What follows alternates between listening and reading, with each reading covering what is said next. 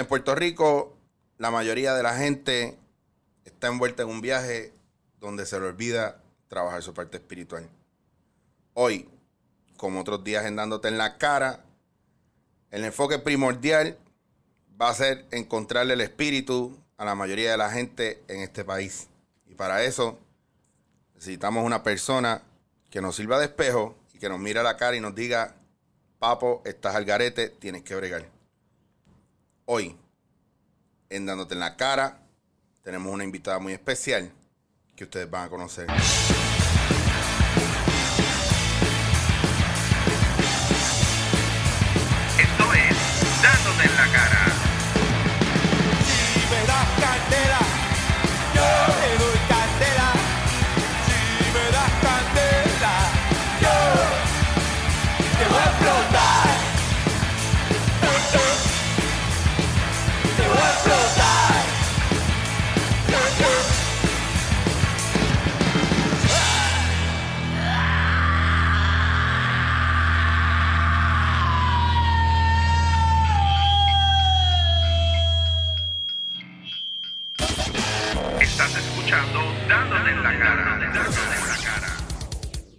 Es bien loco porque a la gente le gusta eso. Me A encanta. la gente, a la gente le gusta eso. Exacto, Sí, me exacto. encanta. Es que esa es tu especialidad. Es- ese es el viaje. Mira, hoy está con nosotros Beba, pero yo le digo Beba porque, porque we're related in a certain way. O sea, somos close y, y no voy a, a- no les voy a dar mucha vuelta. Se ha convertido en, en una gran maestra para mí, en mi desarrollo espiritual. Y hoy la tengo aquí, pero el nombre de Beba es Rosa If. Exacto. Y hoy está conmigo porque hace tiempo no hablábamos y esto fue esto, de estas cosas random que si la hablamos y no nos vemos hace tiempo y ella me escribe, me deja un mensaje y yo le contesto y pues vamos a hacerlo mañana, dale, mañana yo puedo, todo puede, todo está alineado. todo está en divino orden. Así que gracias por venir. Y gracias por, por todo el tiempo que compartimos y por todas las cosas que aprendo contigo y por la manera que tú me ayudas a mirar para adentro, que muchas veces, em, cuando uno se mira al espejo físicamente, a veces es aterrador. Imagínate cuando uno mira eh, su lo como uno se ve por dentro, el pasado, el espíritu, presente, todo, todo, todo, todo se ve ahí y hay cosas que uno no puede tapar. Quería hablar de eso y lo traigo a colación y lo menciono porque, porque tú trabajas mucho eso Claro. y porque nos, nos conocemos porque tenemos una persona que, que, que es tu hermano, que yo lo quiero mucho, que es mi pana, que es Macoyo. Y a través de Macoyo nos conocimos. Y de ahí en adelante, eh, o sea, ese era el boost que yo necesitaba. Y pues, mi éxito en todo momento es desde ese momento para acá, el darme contra mí, viéndote a ti. O sea, tú sirviéndome de espejo. Y, y eso, o sea, esa sensibilidad es bien importante. Yo no sabría de dónde, de dónde empezar, pero sí te quiero preguntar, ¿por qué? ¿Por qué, por qué trabajas esto? Y, y yo lo trabajo de otra manera en impro, pero tú lo trabajas de esta manera y es tan espectacular que yo digo, ¿por qué llegamos a este momento y en qué momento decidimos yo, yo quiero servirle a los demás? Ok, ok. Ahí está, esa es la primera. Primero que todo, gracias a ti por invitarme. Eh, te conozco hace un año, quizás un poquito más, y te has vuelto indispensable, inevitable en mi vida. Esto, ¿por qué escogí en empezar en este camino? Yo eh, eh, tenía un restaurante y me metí a hacer muchas cosas en la búsqueda del éxito, pero en la búsqueda del éxito totalmente fuera de mí. Y me di con muchos cantazos en el camino. Todo el tiempo, todo el tiempo me estaba dando cantazos, sin darme cuenta que me- el universo me estaba hablando. Que me, me quería redefinir eh, de una manera diferente.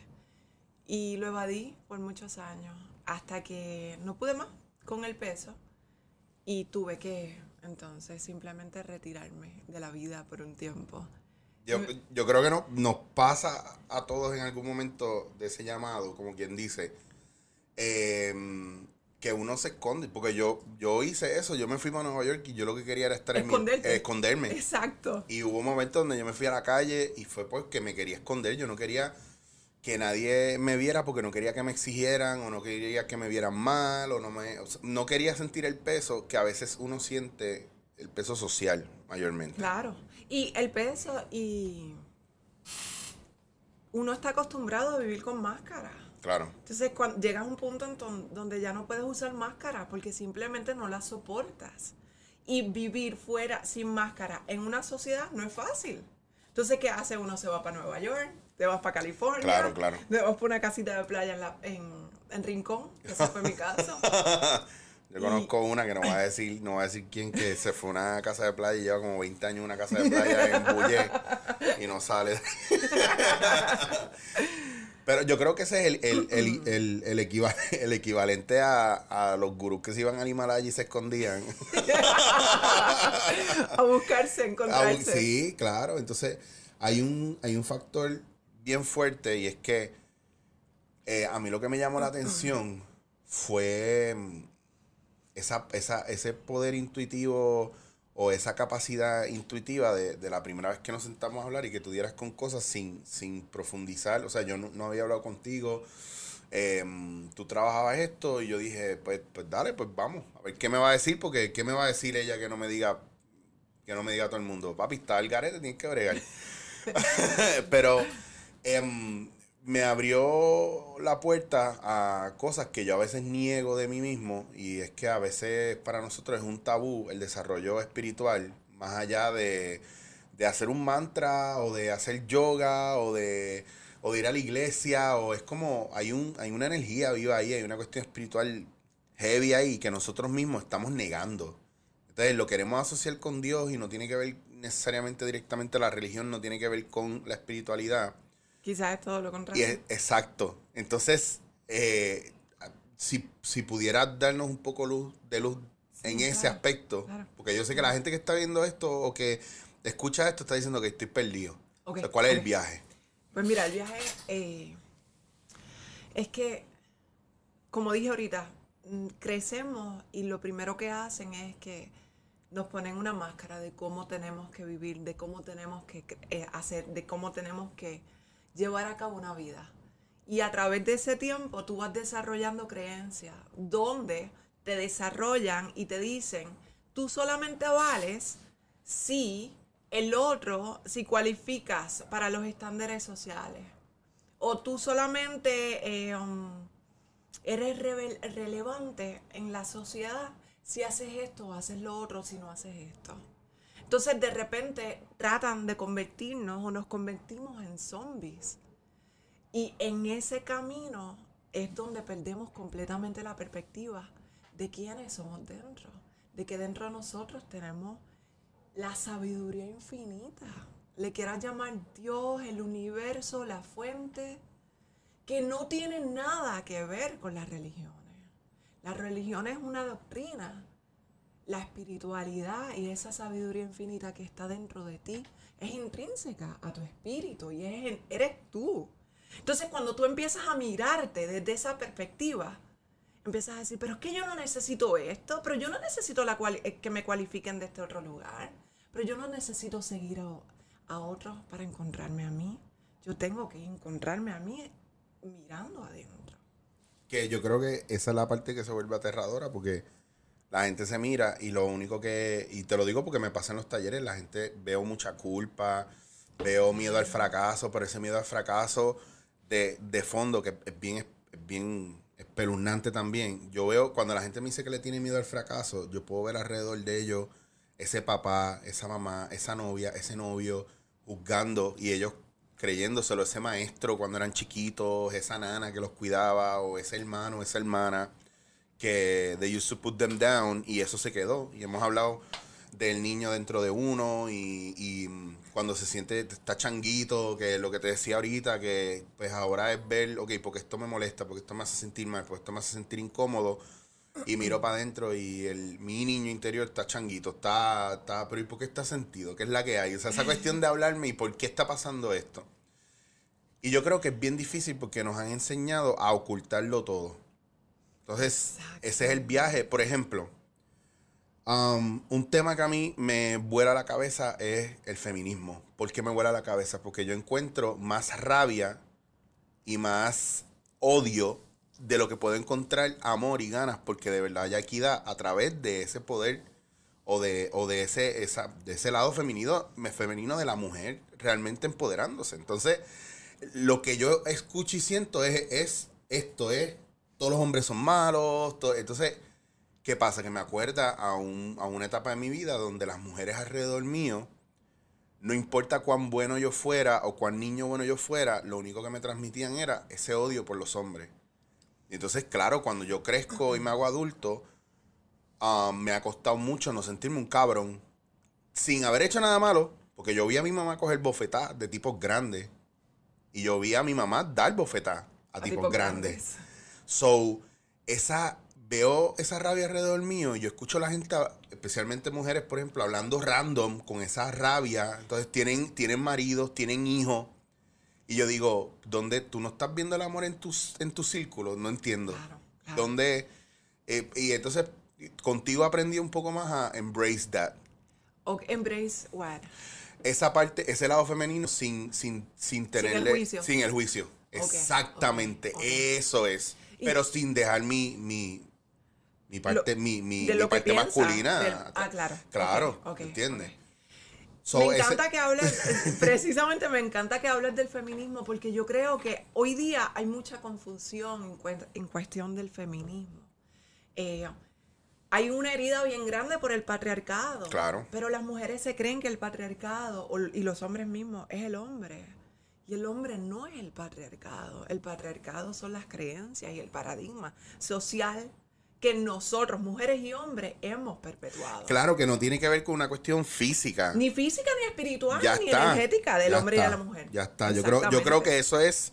Esa, yo creo que esa, esa es la clave inicial. O sea, Es- vamos a arrancar por ahí, por lo visual. Por lo material. Yo creo que hay que arrancar por lo visual y material, porque esto obviamente es más profundo, pero de primera instancia es, ah, pues porque eso es negro, es malo. Ah, porque eso es, es blanco, es bueno. Y te limitas Y completamente. ya está. Ok, Claro, pues, pues claro. ya, ok, ya hay un, ya hay un mito que estamos limpiando aquí, que es que, va, porque es hombre es malo. Y no- Eso, y no es así. precisamente eso es lo que tenemos que Me- ahora me acabo de sentir hasta, me, me bajó como cinco- 50 libras de estrés. Ahora puedo volver a mi trabajo normal Excelente.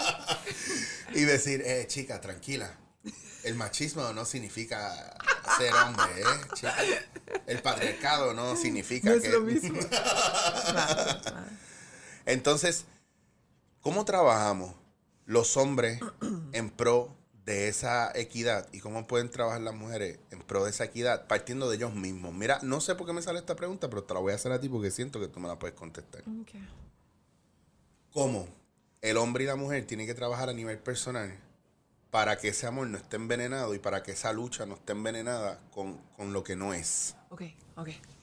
Primero, tenemos que partir de que tú no puedes exigirle al otro lo que tú no te das. Así que el viaje siempre empieza contigo mismo. Si tú quieres que alguien te dé algo, tienes que pensar, empezar por ti mismo, dándotelo tú. Entonces, eso es lo primero. Ese, ese es el approach ante la vida.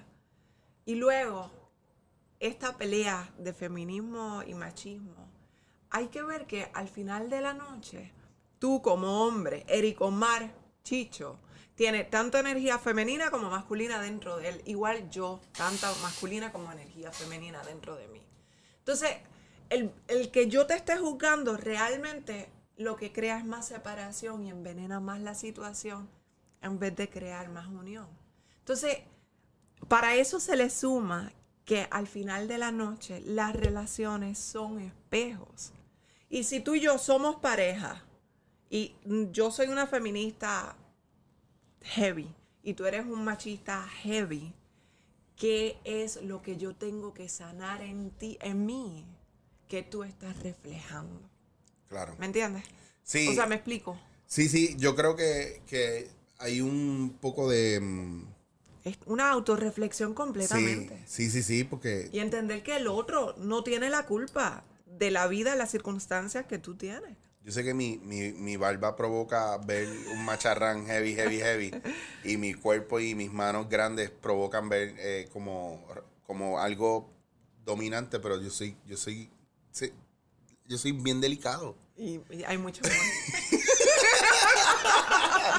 yo, la capacidad que yo tengo para coger cosas en mi mano y no destruirla.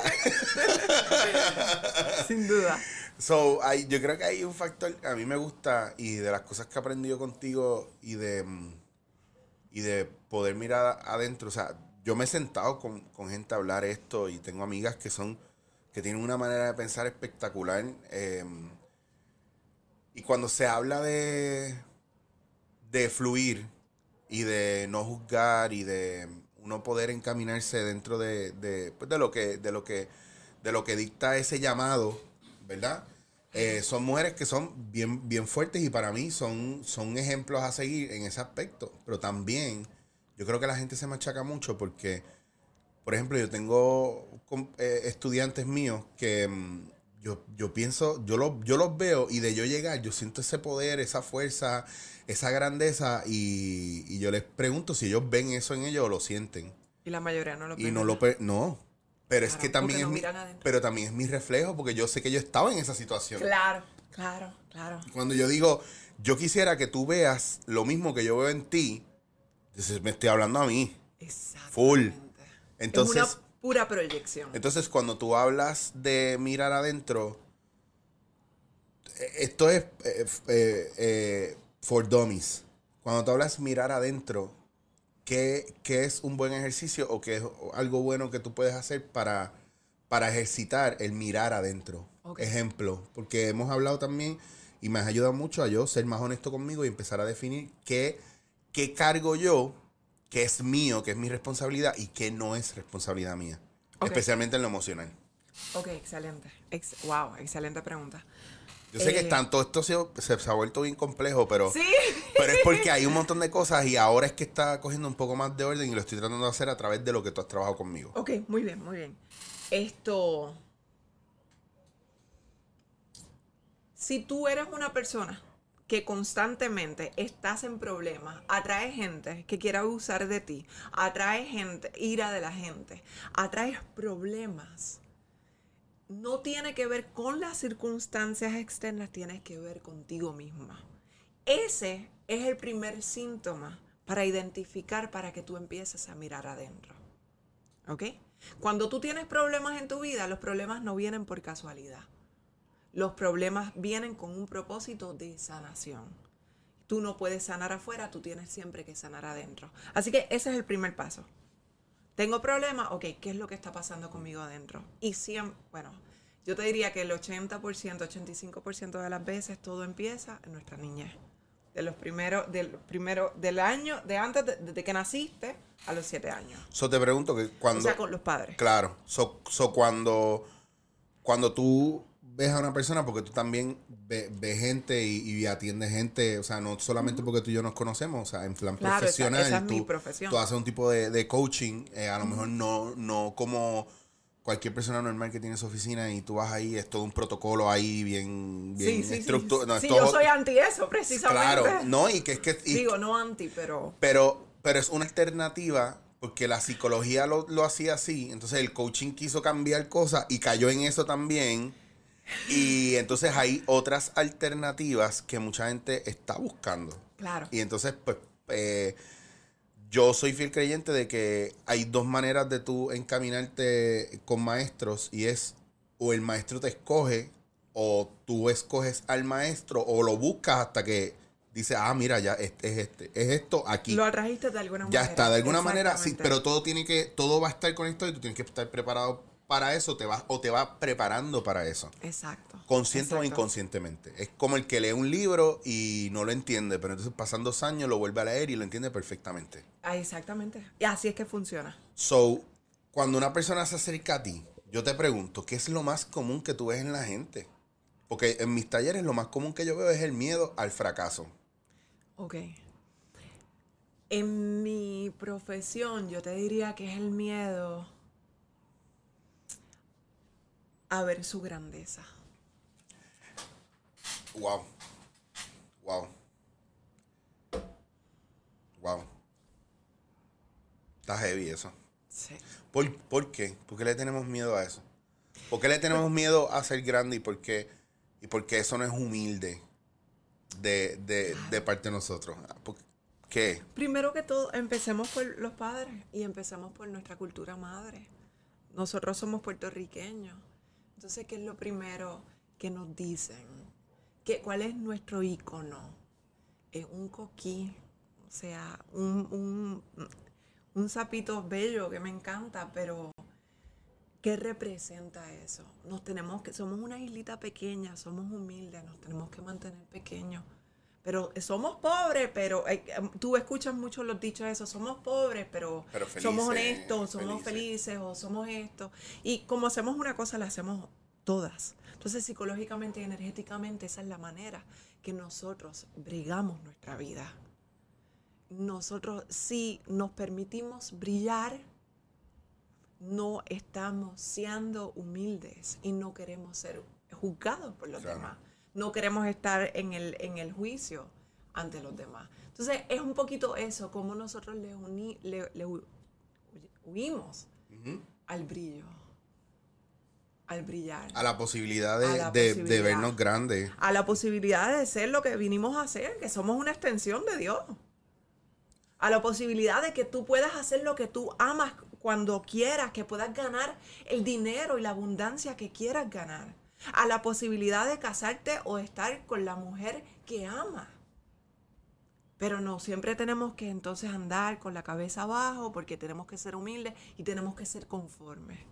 Digo, y eso no es solamente Eso. Puerto, Ri- Puerto Rico, O sea, eso es mundial. es una, pero es lo que está, es un- una programación una bien estándar, aquí. Es, estándar sí, a nivel de- internacional. de- sí, claro, claro. Illuminati all the way. Exactamente.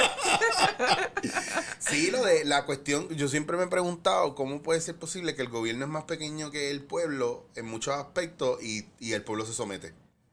Perfecto ejemplo. O sea, Exactamente. ¿cómo es posible que son, ponle como mucho, 100 mil personas en, en cargos gubernamentales en un país, ponle, y esto estoy hablando de un país grande, y hay para gobernar 20 millones de personas. Me Y- encanta y que, cómo que traigas esto a la mesa. ¿Y cómo es que como 20 millones de personas, como hormigas, no se trepan encima del cadáver y lo forran y lo tapan completo? O sea, ese es el poder. Entonces, ¿en qué momento? O sea, a mí me acuerda, y perdona, no, um, da- give me your thought about it, porque me ibas a decir algo. Estamos en la transición de soltar la era de los gurús.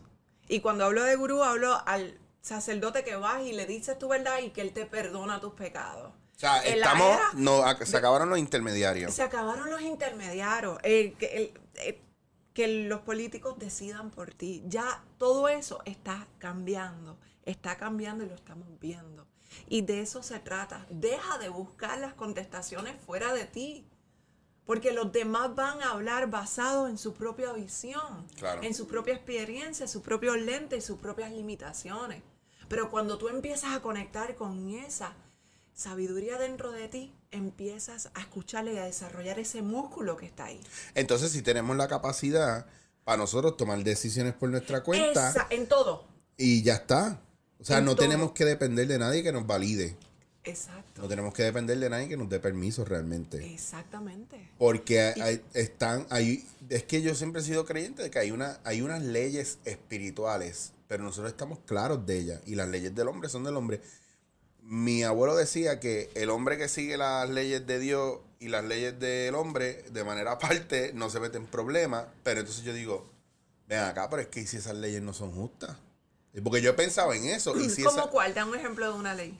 por ejemplo, yo pienso que el ser humano no sabe diferenciar entre lo que es su conciencia y ser humano y lo que es su naturaleza. Como, como, como, como espíritu viviendo la experiencia del cuerpo. Claro. Entonces, yo tengo una naturaleza como espíritu que está dentro de esta materia, que es lo que estábamos hablando de lo que es 3D y de lo que va más allá 4D, eh, 5D. ya está, es de- sí, lo- no quiero, no quiero, no no, sé, no quiero sé. meterme deep, no quiero meterme deep, pero esos temas los vamos a tener pronto. Eso, este, es que tiene que pasar, porque yo no retomé esto y yo no estoy trayendo a la gente que estoy trayendo estos temas para comer mierda con ustedes. Entonces, Claro. usted sabe que yo vengo aquí a, a hablarle la clara, yo vengo a, a volarles la cabeza, a darles en la cara. Y tenemos que, we gotta step, step up to our game, people. Las cosas están cambiando, las vibraciones están cambiando, la luz está cambiando, o sea, estamos viendo otras cosas totalmente diferentes. Y la que hay es lo siguiente, yo creo y esto lo hemos hablado desde que nos conocemos, somos espíritu viviendo la experiencia del cuerpo y la experiencia del cuerpo es bien material, es una naturaleza diferente, para mí es diferente a la del espíritu. ¿Por qué? Porque yo siento que hay, tú puedes hacer cosas de manera espiritual que supuestamente tu materia, tu carne no te permite. Pero, pero, es, que, pero es que eso no es real. Exacto. eh, Entonces ahí es lo que Exacto. ese- ahí, ahí es a lo que voy. Ahí es donde viene esa contradicción. Y eso es lo que te decía ahorita. Cuando hablamos de ciertas cosas espirituales, yo te digo, sí, pero a veces me pasa, Beba, que, que se me hace difícil creerlo. Porque nosotros somos ver para creer. Claro. Y entonces se nos olvida sentir. Hay cosas que no se ven, pero se sienten. Y tú sientes el cambio. Claro. Si yo no creyera en el trabajo que tú ayudas a hacer conmigo, porque no veo cómo cambia. O sea, por ejemplo, si tenemos el poder de sanar nuestro cuerpo, pero yo no veo, qué sé yo, a lo mejor físicamente la rodilla enderezándose, yo digo, ah, pues no está pasando nada. Embuste, porque algo sí está pasando, pero tú lo sientes. Entonces ahí es que está también, hay una cuestión de, de fe y del poder de la mente, ¿me entiendes? Porque. Pero por- nos han enseñado todo eso que eso es aparte, que eso es no... aparte y somos un organismo holístico. No nos limitamos a un cuerpo biológico. Es esa línea, es que esa línea, ese, ese- aquí también hay, hay un poco, es que a mí me gusta porque la conversación es, cruda, bien cruda, es bien cruda, es bien, No es para menos. sí, no, y es una, también hay una cuestión de, de aprendizaje en el proceso, porque yo no te estoy hablando de cosas que yo sé completamente, hay cosas que no sé que estoy descubriendo también ahora, y estoy, y me gusta, es parte del proceso, para eso es esto, para que cuando la gente lo escuche, todos estamos viendo. Y hay gente que va a escribir y va a decir, no, que eso que tú estás diciendo está el garete, pero esto y lo otro está bien, whatever, sí, lo que tú digas. Ok. Perfecto. Pero está genial, pues pa- tiene Exacto. cabida en este espacio. Pero lo que estamos diciendo es para los que quieren escuchar y para los que están dispuestos a abrir y están preguntándoselo. Entonces, ¿cómo nosotros alineamos eso o cómo, cómo ejer- ejercitamos eso? Porque la, la parte intuitiva tú la ejercitas también, lo tienes, lo traes, pero tú lo ejercitas. Es como, como co- exacto, es como la confianza que yo pueda tener contigo. Es algo que se, que se alimenta y se va desarrollando también, porque uno no confía de la noche a la mañana. Exacto. Y Yo te puedo hacer 20 historias o 20, mm, eh, eh, no sé, 20 cuentos que, que permitirían enseñar eso o te hablan de eso. Sí. Entonces, ¿con ¿qué hace? ¿Dónde busca la gente que quiere un cambio real? ¿Me entiendes? Esa, sí. esa es la pregunta. Yo creo que primero, lo primero aquí es preguntarse si quieren ser libres. La libertad aquí es el concepto. O si queremos seguir siguiendo gente, siguiendo mentalidades, siguiendo paradigmas que no son, que ya no nos definen como seres humanos. Cuando tú llegas y dices, sí, quiero ser totalmente libre, entonces no te queda otra de que empezar a conectar a conectar contigo mismo, empezar a amarte, empezar a mirarte de una manera diferente, empezar a quitarte eh, máscaras que te dijeron tus papás cuando chiquito o que te dijo la sociedad. Sí, que estás preso de... De, de, de, De las limitaciones de Ajá, es- yo, yo pienso, y siempre lo digo, y a veces la gente me mira bien raro, yo, yo, yo digo, mira, yo no soy cristiano, fue una etapa de mi vida. Ah, pues entonces, y, y, y, y, ¿Tú, qué- fu- tú fuiste cristiano? Pues yo siento que yo fui cristiano, a lo Ah. mejor, a lo mejor de, de eh, ¿cómo se dice? Por, por, por costumbre. Eh, claro. Pues no lo entendía. Entonces, cuando por fin entendí algo, cambié. ¿Me entiendes? Sí. Entonces, como que, eh, ok, esto no es para mí. Pero ¿por qué? Porque sentía limitaciones. Entonces, de la misma manera que... ¿Qué tipo de limitaciones? bueno, sentía, li- pues, me sentía culpable todo el tiempo. Exacto. Entonces, que todo es culpa, Que no es tiene que ver con Cristo, No. con ese ser maravilloso. Pero es que yo le digo a la gente que el problema no, no es Dios, son sus seguidores, punto.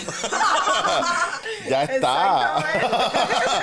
Oye, este, es fácil echarle la culpa a Dios y, y no es culpa de, ah, que si Dios existe porque hay problemas en el mundo, porque hay tantos niños muriendo de hambre, cabrón, por la avaricia y la codicia del hombre, porque no saben manejar el paraíso en el que estamos, porque quieren topa ellos. Ah, Y es así, esas son nuestras peleas.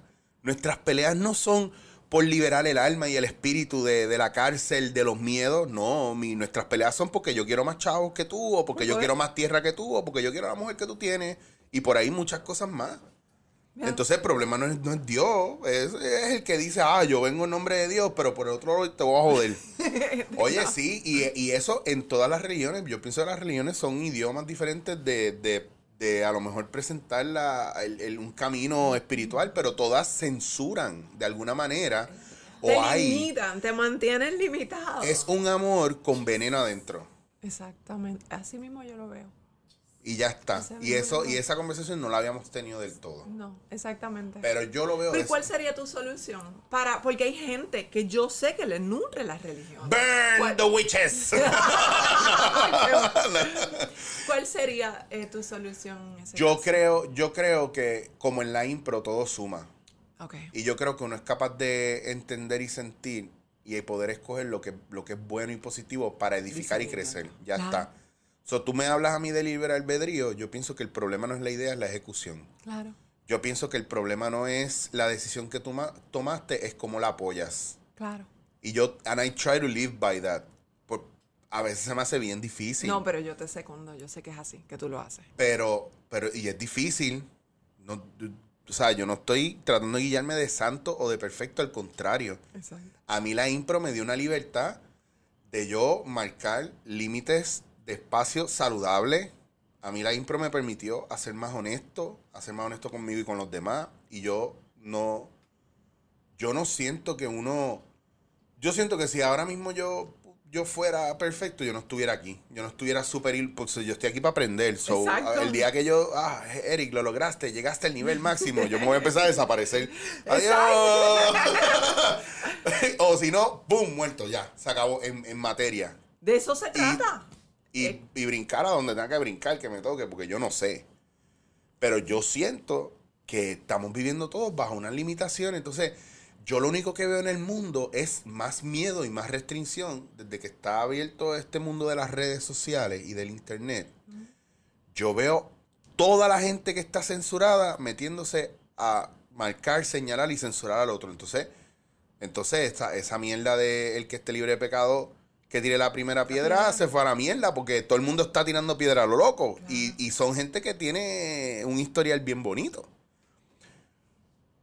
¿Cómo en estos tiempos nosotros podemos cambiar esa realidad? Ese entorno. Yo sé que empieza por mí, perfecto. Pero yo sigo saliendo a la calle a la guerra. Entonces la guerra la estoy llevando yo realmente. No. Porque yo sé que mucha gente tiene esa preocupación. Pero hay días, te lo juro, yo te lo juro, te lo juro, te lo juro por mi vida y por mi primer hijo que no lo he tenido todavía. Yo salgo a la calle, yo salgo a la calle y yo quiero tener una actitud y de verdad me levanto con una actitud bien positiva. Y, y nothing can bring me down. Y llego a la noche a casa y nothing but me down. Pero hay días que si dudo, me encuentro con lo peor. Incluso hay días que me voy bien pompeado y cojo golpe y me acuerdo que salí pompeado de casa y digo, uh, me están poniendo a prueba. Ok. Eh, Precisamente yo puse en La Mujer Mística un post sobre eso. Que by the way, esa- esta es tu red social. Ah, sí, La eh, Mujer Mística. La Mujer Mística en Instagram. En Instagram y Ok. Facebook. Y Facebook, ok. Eh, um, porque, ¿por qué tenemos que salir a la calle solamente con la mentalidad de estar up? Mm. Si somos seres humanos que sentimos tristeza. Y muchos de nosotros que estamos en este proceso somos empáticos, que sentimos la tristeza de los demás. Entonces, ¿qué tal si solamente me voy afuera a eh, sentirme bien? Decir, ok, me voy a permitir sentir lo que tenga que sentir. Sea tristeza, sea frustración, sea coraje, sea amor, sea alegría. Lo que me voy a asegurar es no quedarme en ese espacio. Y una vez más, lo que tú estabas diciendo, volvemos a ser honestos con nosotros mismos. Pero ahí está la cuestión de también censurar el hecho de que si te sientes triste o si te sientes molesto, rápido alguien te dice, ay, no, no te pongas así, tienes que cambiarlo. Exacto, ¿por qué? Pues yo, si me- ese es tu espacio personal. yo te voy a ser bien honesto. Yo he tenido que decir, no, me haces el favor, si yo me quiero encabronar, me tienes que si yo lo sé, tú me encabronarme". lo has hecho a mí. y me encanta. Beba, me tienes que dar un break. Estoy bien cabronado. Me Exacto. tienes que dejar estar Claro. cabronado. El problema no es contigo. No puedo digerir esta información que me estás dando. Y me encanta. Y me encanta porque de eso se trata. No ha pasado, pero yo no me atreví a hacer eso. Yo no me atreví a hacer eso. Al contrario, yo lo escondía todo para quedar bien. Claro. Y a mí claro, me enseñaron a que esas cosas yo me las tengo que callar. Que callar. Y no. Y yo dije que no. Y ahora se lo. Y, a- y la gente que me decía que lo tenía que callar, que me enseñaron a callarlo, hoy día yo le estoy diciendo no. ¿Por No, qué? y esa mierda que tú tienes en el cuerpo ahí escondido, eso es eso. Y es como. "Oh, so- sí, sí, sí, sí. Burn the witches. Pero es ese viaje, entonces nos hacemos mucho mal guardando esas cosas. Yo no quiero guardar eso que no es mío. No, ah, claro. Yo no, quiero cargar con una responsabilidad que no es mía. Y, y uno carga con responsabilidades energéticas de otro. Eso. Peso, Te culpa. profundo. No, es que hay que hacerlo porque se, so- yo, a mí me hablan por, por aquí No, y sale por acá. Me encanta, me encanta. No, me- yo tengo un público que aguanta esto. Sí, ¿Verdad? y- Cabrones, ¿verdad que ustedes aguantan esto? Y les digo cabrones con amor y cariño. Hombres y mujeres, ustedes aguantan esto. Ustedes pueden bregar con esto. Claro que sí. Aparte que miren a Beba, Beba es bien chula.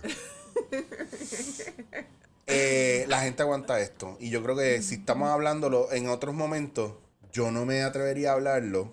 O hubiera buscado una manera diferente de decirlo, pero este es el lenguaje coloquial de hoy día y esta es la imagen que la gente necesita ver Claro. para entenderlo. Y eh, de hecho, eh, yo subestimo mucho, a mí me pasa mucho eso, yo subestimo mucho a la gente y trato de tratarlos como a veces con, con pinza. Eh, de hecho, para mí salir del closet espiritual fue, me tomó 10 años. Por, pero mientras más me permito ser yo con las personas, más me doy cuenta que la gente está deseosa y sedienta Sí. de un cambio en su Sí, vida. sí, sí, sí, sí. Sí, y a mí me, a mí me han preguntado, a mí me han dicho, ay, yo no sabía que tú hablabas, tú te- yo no sabía que tú estabas metido en esos temas, sabías de eso. eh". Si supieran lo poderoso espiritualmente que eres. No digan mucho porque de No, hecho se no, me, no. me hace una fila allá abajo y yo miro por la ventana y digo, ay Dios mío, esta beba, mira todo- toda esta gente que me trae una peregrinación, la gente caminando de rodillas, subiendo la piñero. pa- Exagerado. ¿verdad? Oye, que yo tuve que hacer eso con mi mamá y para el pozo de la Virgen en Sajemán y jamás Ay, se lo voy a perdonar. Jamás se lo voy a perdonar. Por eso es que yo grito, burn the witches. Eh, yo creo que eh, ya, primero que estamos en una era de falsos profetas. Eso es lo primero. Full, full, full, full. Yo creo que la historia de la humanidad siempre ha sido falsos profetas de By- una manera u otra. Sí, pero en verdad esta, este, esta que estamos viviendo se están pasando. Porque la gente está bien vacía. Bien, bien Yo, yo quiero, yo, yo, ne- yo necesito entender, no para que tú me lo expliques, tú no me lo tienes que explicar, yo quiero que me explique la gente. ¿Qué les pasa? ¿Por qué hay una necesidad tan heavy de llenar qué? ¿Cuál es el vacío? ¿Y por qué es tan superficial y no nos estamos dando cuenta que nos está haciendo daño la necesidad de atención, la necesidad de validación, la necesidad de, de amarrar cosas a nosotros, la necesidad de lo que estábamos hablando de salir de, de todo fácil, que todo es así, Sí, rápido. sí, vamos a poner curitas aquí. Sí. Exactamente. Sí. Te pregunto algo, eh, Eric. Me vas a exponer. ¿Cómo así? ¿Cuál es tu visión de Dios? O de la diosa, o de... Como le quieras llamar. ¿Sabes lo? Yo, yo creo que eso, eso va cambiando constantemente. Yo creo que no. Yo creo que no. Yo no te puedo hablar. Antes yo creía que Dios sí era ese tipo balbúo en el cielo, en una nube, Claro. velando lo que todo el mundo hace. No, no me preguntes cómo lo hacía. En ese momento yo entendía que él, pues, pues, el tipo está duro, tiene una vista, come mucha zanahoria, tiene unos binoculares brutales, el tipo un duro. Después tanteé con la idea de, de que, de que Dios son unos extraterrestres y que hacen experimentos con nosotros constantemente. Que Dios no existe, esto es un, un corillo. No- no somos como el experimento de Lisa Simpson en el, en el diente, en la muela. Y que, y que realmente estamos en viviendo en una muela de algún ente universal, Galactus o como le quieran llamar. Y ahora quiero creer que nosotros somos parte de una conciencia colectiva, una conciencia cósmica que se le llama Dios, pero somos todo. Y que cuando estamos creados a su imagen y semejanza, es que somos esa, esa luz, esa energía, ese espíritu. Yo quiero creer eso. Yo quiero creer que Dios eres tú y que Dios soy yo. Yo quiero creer en los Vedas cuando, cuando el juego de Brahma es despertarse a sí mismo en los demás. ¿Me enti- Eso es lo que yo quiero creer, por Dios, que hay un pedazo de Brahma dentro de ti y como yo desperté y sé que Brahma soy yo, yo quiero que tú despiertes y entiendas que tú eres yo y que yo soy tú y que tú eres Brahma y que tú eres Dios también. Y que simplemente esto es un espacio de transición, de crecimiento, de vivencia, de experiencia, y, pero esto no es lo que somos realmente. Claro. Que hay algo más allá. Sí, gente, así de algarete que estoy. Y esa es mi verdad. Y eso es lo que yo quiero creer. Me encanta. Y que hay cosas que pues no entendemos aquí porque no, es, no tenemos que entenderlas aquí. Porque nos desviarían del propósito original de, de estar aquí. O todavía no es momento de O entender. todavía no es momento de entenderlo. Entonces estamos bajo el velo de Maya, bajo el velo de la ilusión, de la mentira, de lo escondido, de lo... De lo de- de- es un teatro. Es un teatro. Es un teatro, hay CGI, hay escenografía, o sea...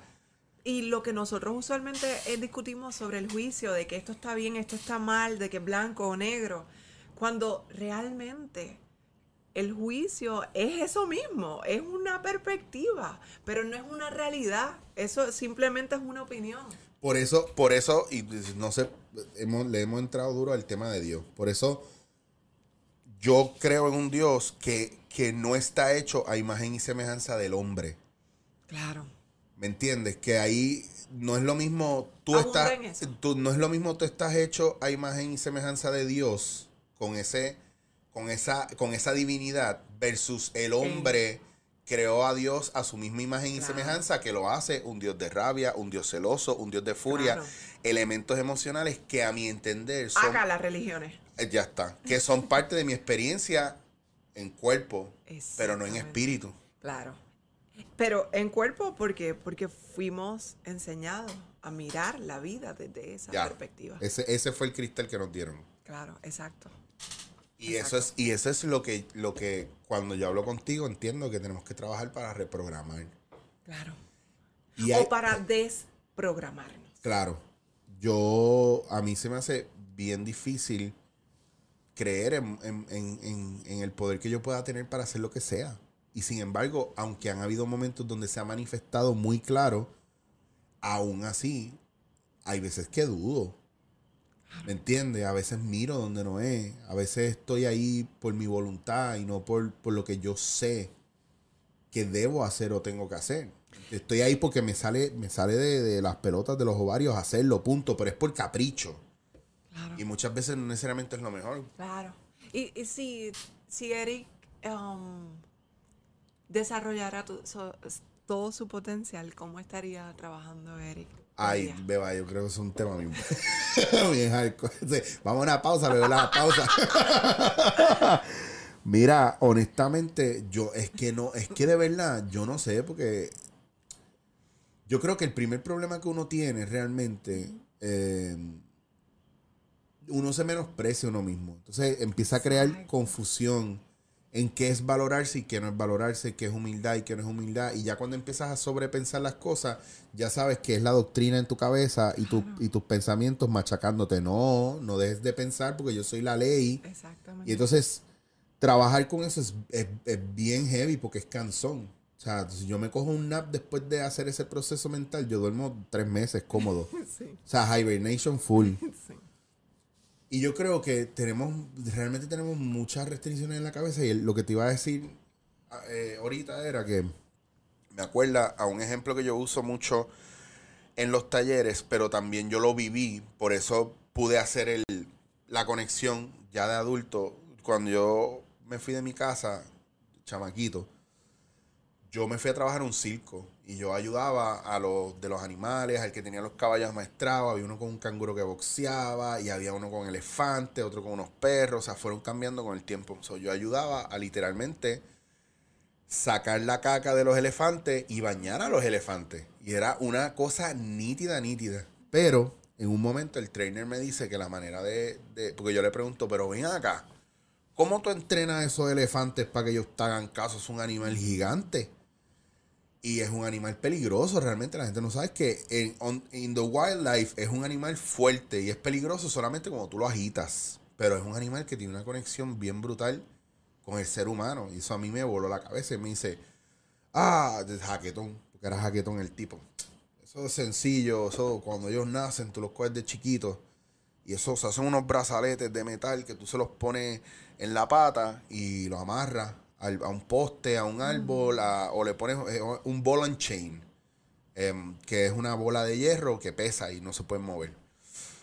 Y yo le decía, ajá, ok, y pues que en el proceso, como está chiquito, él va creciendo dependiendo de que tú lo muevas, lo quitas y lo pongas, pero tú nunca le quitas el brazalete, el brazalete, tú lo desamarras de la bola o del árbol o del poste, pero nunca le quitas el brazalete. Los condiciona. So, la pata le va creciendo con el brazalete ahí. Entonces se empieza a crear piel y, se empiezan a crear unos callos alrededor del, del brazalete. Y si tú ves muchos de estos animales, tienen la marca del brazalete como cuando tú te aprietan las medias, que tú te las quitas y como que te, te dejan una hendidura ahí.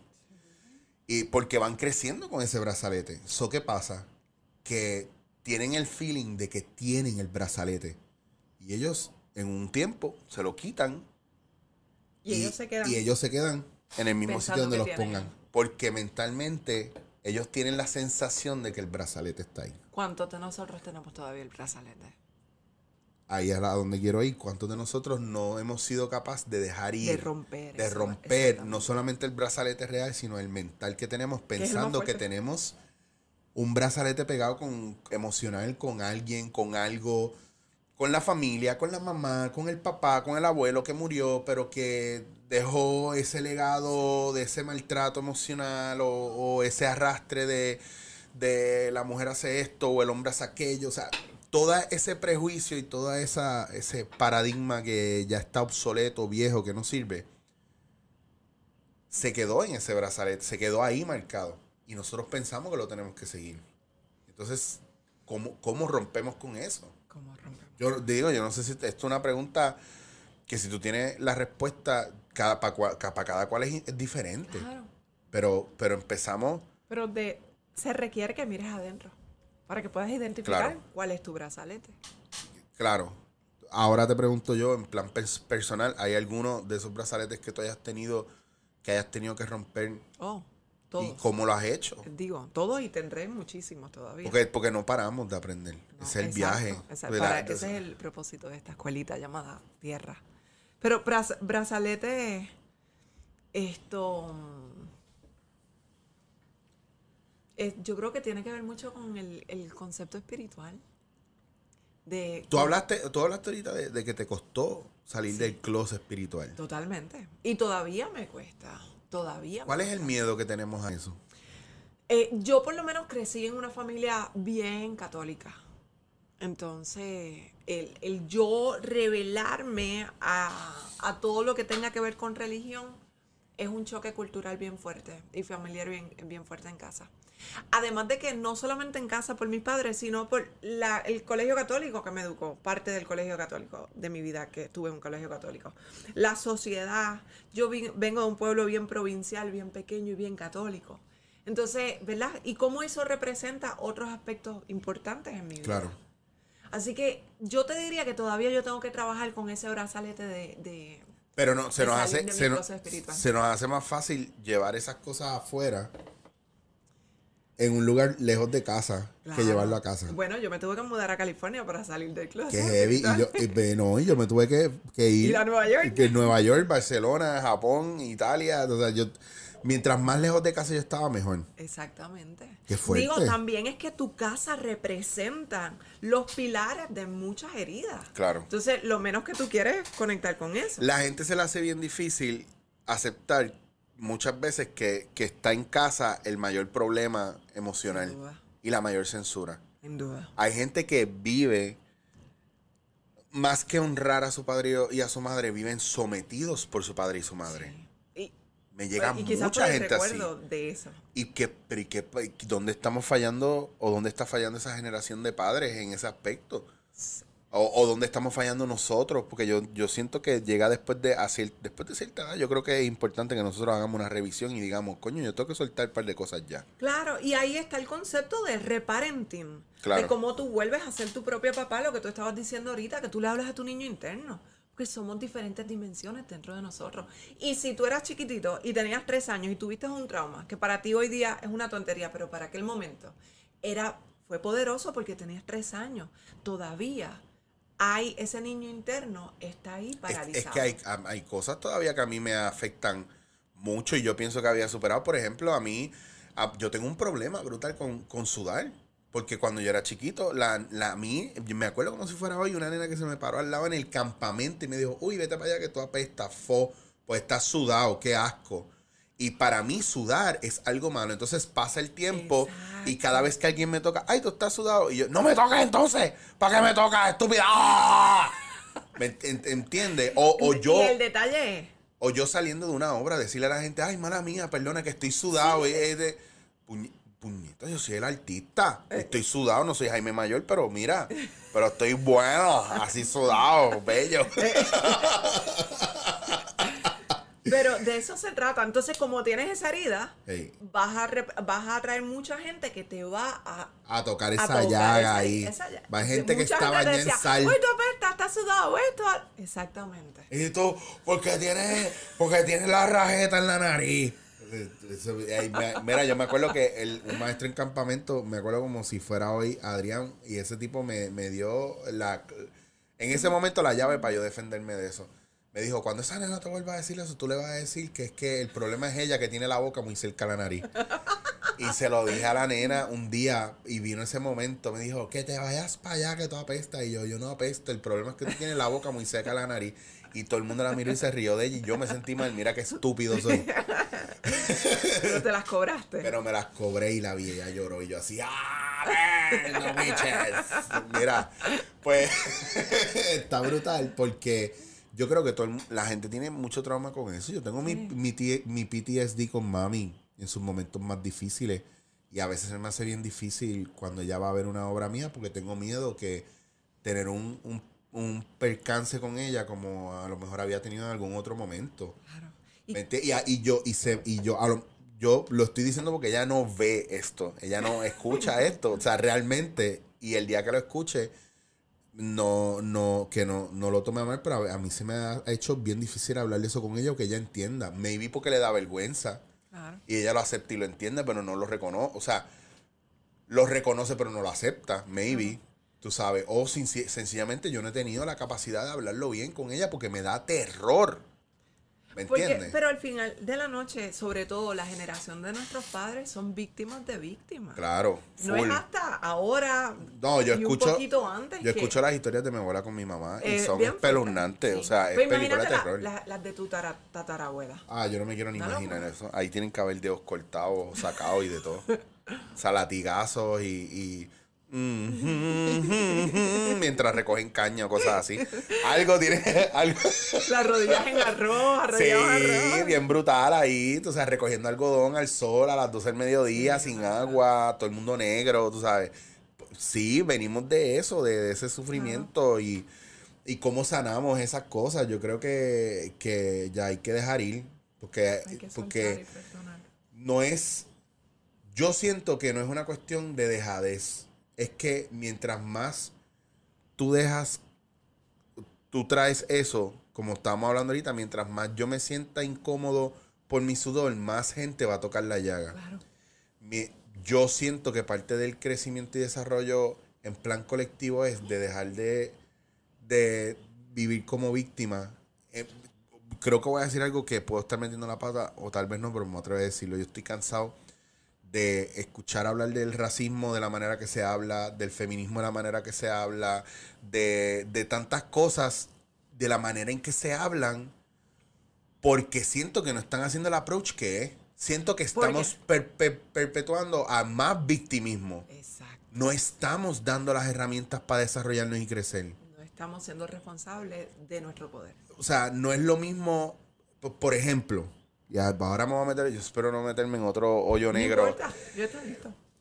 Vamos a hablar de la infidelidad. Ok. El hombre siempre queda en la infidelidad como el malo y el hijo de puta. Ok. Y yo pienso que cuando una persona es infiel, yo siento que eso no es un acto personal contra la otra persona en muchas ocasiones. No es como que alguien dice, ah, le voy a poner los cuernos porque lo odio o porque la odio. Ah, no. Yo pienso que cuando esas cosas pasan, pasan porque es un momento donde nos desconectamos de todo alrededor y pensamos en nosotros a lo mejor en ese momento, en saciar una cosa, una cosa animal natural. Yo, yo lo quiero ver de esa manera sencilla y simple. Yo no lo quiero ver como un ataque personal hacia otra persona, porque en muchos casos no es. Incluso saliste de ahí, terminaste, y hay gente que se siente mal. Diablo, que acabo de hacer? Dios mío, ¿por qué? ¿Por qué hice esto? No. Y es un viaje, un dolor o una culpa brutal. Entonces yo siento que algo ahí está desconectado. Ahora bien, desde la otra parte, ah, la persona con la que yo estuve me las pegó. Qué cabrón, qué cabrona. Oh, pobre de mí. Y entonces es sumergirse en eso y nunca vemos los dos lados de la historia. Ok. Yo no estoy diciendo, yo no quiero justificar, a lo mejor yo estoy al garete en lo que te estoy trayendo ahora, pero yo siento que no, no es. Aquí no hay, aquí, aquí, aquí hay, aquí ninguno es víctima, todo es, todo el mundo está en un proceso donde alguien hizo algo o no hizo algo. Entonces, ¿cómo somos responsables con, con, con, con esas emociones o con, o con esa responsabilidad de cada punto de vista, o de cada lado? ¿Quieres mi versión? Por favor, Eh, por favor, dame mi- luz, dame pero luz. Mi versión es totalmente energética. Gracias, vamos a hacerlo, vamos a hacer esto. Ok, perfecto. A Eh, eso cuando viniste aquí. Viniste aquí, coño. Cuando típicamente hay infidelidad de una manera u otra, es que la, el, tú sabes que como relaciones somos espejo. ¿Qué pasa? Tú y yo estamos así. Tú eres infiel, me estás dando la espalda, estás mirando a otro lugar. Yo me quedo mirándote a ti. ¿Por qué? ¿Pero qué está pasando? Yo me quedo mirándote a ti porque no me estoy mirando hacia adentro. ¿Quién está siendo infiel consigo mismo? La que, la que se las están pegando. ¿Me explico? Por ejemplo, tú eres infiel, tú y yo somos pareja, tú eres, me eres infiel. Ok. Ve- Mírenme la cara bien, ¿Cómo? porque todo el mundo pensaría eso. Como espejo, espiritualmente y energéticamente, tú vienes a hacerme infiel para recordarme que yo soy infiel conmigo misma. Esto sí lo vemos desde el punto de vista espiritual. Yo sé que ahora mismo hay gente como cucarachas revolcándose como si le hubieran echado flea. No pueden bregar, no pueden bregar. Hay gente ahora mismo que no puede bregar. Claro, si yo estuviera lo- si esto fuera en vivo, estarían la gente estaría dropeando los views. O sea, ahora mismo la gente ahí burn the witches, o sea, fura aquí al frente, o sea, Pero de eh, eso se trata, ¿no? me encanta, porque ese es el tema, esa es la cuestión. Es- Entonces, una vez más, ya tú dejas de ser esta víctima de que me las está pegando, de que me las estás pegando, a decir, ¿en dónde yo estoy siendo no honesta ni auténtica conmigo misma? Claro. ¿Dónde yo me las estoy pegando a mí misma? Porque usualmente cuando tú ves esa visualización entre una pareja que es infiel, eso es lo que vas a ver. ¿Dónde podría estar pegándoselas a uno mismo? Pues, ¿Tú me puedes dar un ejemplo Claro, de eso, por claro. favor? Porque Por yo... ejemplo, cuando tú no te escuchas, tú no estás siendo fiel a ti mismo. Cuando tú no eres auténtico, tú no estás siendo f- fiel a ti mismo. Cuando tú estás con un hombre o con una mujer que no amas, tú no estás siendo fiel a ti mismo. Cuando tú estás en un trabajo que te explota, en que tú aceptas las condiciones de otro, porque tú aceptas más los sueños del otro que los propios tuyos, tú te las estás pegando a ti mismo. Dame un segundo, voy a hacer una cara aquí. Ok. Aquí ahora mismo saldría un cintillo que di- di- dijera, damn, nigga. Prosigue, por favor.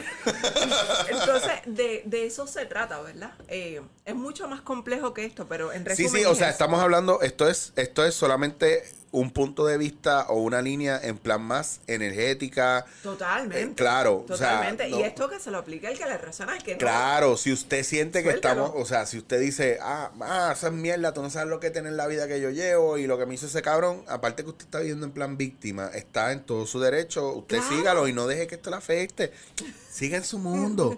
Va- hay otros podcasts que son bien mierdas, vaya a escuchar eso. Hay otros podcasts que son superficiales, van a decir carajo, puñeta, caca, culo, peo, todo el tiempo y no lo va a hacer razonar y usted se va a reír y se va a poder olvidar de lo miserable que usted. Seguimos. Son- a la gente le gusta es, a la gente le gusta ese alcoholismo. Por eso, por eso se llama dándote en la cara. Exacto, me encanta. De esto se trata. Eh, estamos en ese, ese de- yo pienso que, que uno no sabe dónde uno está hasta que no se da un buen cantazo. Y yo creo que eso es clave en este. A despertar. Sí. Claro, así es que despertamos. Claro, claro. Yo creo que ese es el viaje. Yo- ¿Dónde te puede conseguir la gente? Pues yo voy a empezar a resumir esto y voy a cerrar aquí porque Claro que sí. voy, estamos, Eh. vamos para la hora que a mí yo pensaba que llevamos 20 horas, pero de las buenas. Ok, ok, ok, ok. O sea- Mira, este. Me consiguen a través de mis redes sociales en Instagram como La Mujer Mística. En inglés estoy como Rosa Eve, Coach Intuitiva. Y en Facebook como La Mujer Mística también. Mi, mi página de internet se llama lamujermística.com. ¿Cuándo yo sé que debo llamarte o escribirte? Vamos a poner. ¿Cuándo yo sé que debo escribirte para que tú me des? Pues mira, qué bueno que que preguntas. Eh, um, tú sabes que yo trabajo con todo tipo de personas, hombres, mujeres, con todo tipo, pero me estoy especializando hoy por hoy, que es parte de mi propósito, en mujeres que luchan con alimentación emocional, con emotional eating, con el rechazo del cuerpo, con todo eso, porque es mucha, yo he tenido mucha experiencia en eso, con desórdenes alimenticios y demás. Wow. Entonces, eh, me estoy, me estoy, eh, ¿cómo es? Me estoy especializando en eso. Si eres una mujer que, que luchas con emotional eating y con desórdenes alimenticios, comunícate conmigo.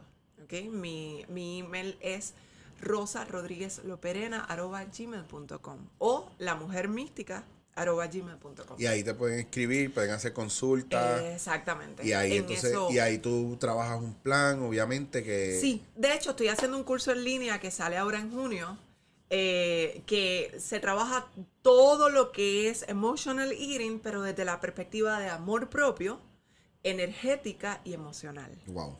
Sí. ¿Ok?